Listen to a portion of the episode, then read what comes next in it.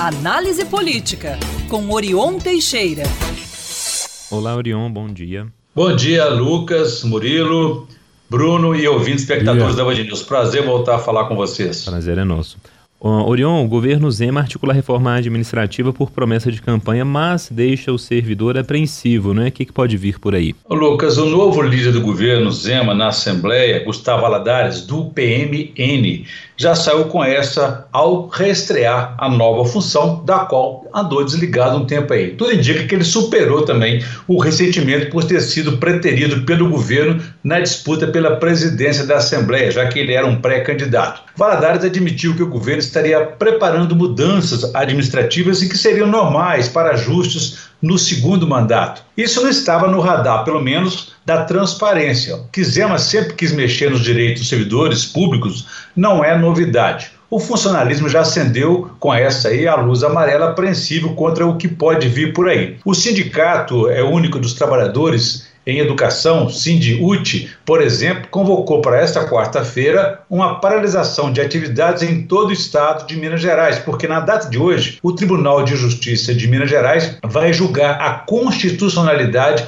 ou não da lei estadual que determinou o pagamento do piso salarial nacional aos professores mineiros o deputado federal Rogério Corrêa, do PT, apresentou o projeto de lei na Câmara dos Deputados para que estados e municípios que não pagarem o piso nacional fiquem impedidos de receber recursos de transferências voluntárias do governo federal. O projeto é uma forma de pressionar o governo de Minas. É, o petista, assim como outros parlamentares ligados à educação, considera que o governo Zema descumpre a lei ao não pagar o piso integral aos professores mineiros. O governo de Minas rebate, se defende, dizendo que cumpre a lei porque paga o piso nacional de forma proporcional. Ou seja, em 2022, o piso nacional dos professores era de R$ 3.845 para uma carga no máximo 40 horas semanais. Em Minas, o piso salarial é pago de forma proporcional à jornada de 24 horas, o equivalente a R$ 2.307,80. O salário inicial dos professores da educação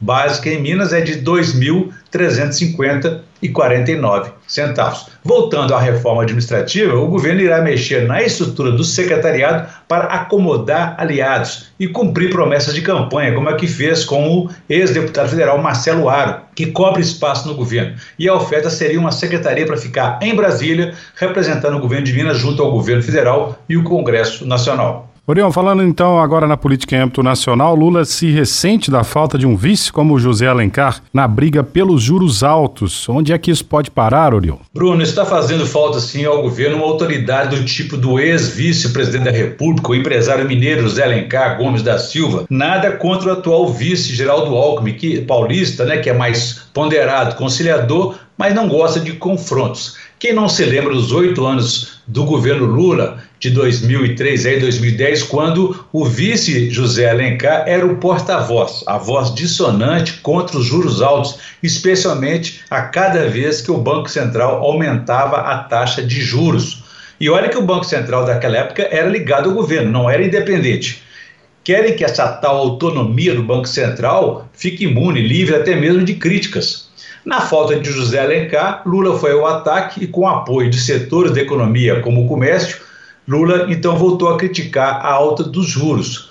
Como o Alencar, o presidente afirmou não haver justificativa nenhuma para a taxa Selic estar em 13,75% ao ano e ampliou aí a trombada com a autoridade monetária. Chamou de vergonhosa a carta do Conselho de Política Monetária sobre o aumento do juro e a explicação que eles deram. Na semana passada, o presidente da CDL-BH, Câmara de Dirigentes Logistas, Marcelo Souza e Silva, havia criticado o que chamou de aperto monetário em favor aí, contra aí a a retomada da economia. Para ele, a mudança traria fôlego para o desempenho da economia real. Com o clima azedado, coube o ministro da Fazenda, Fernando Haddad, do PT, entrar em cena como bombeiro de plantão para de distensionar essa relação com o Banco Central. Após a divulgação da ata do Copom, Ontem, Haddad classificou a situação como mais amigável, como um recuo e reconhecimento do esforço que o governo vem fazendo agora com essas mudanças na política econômica.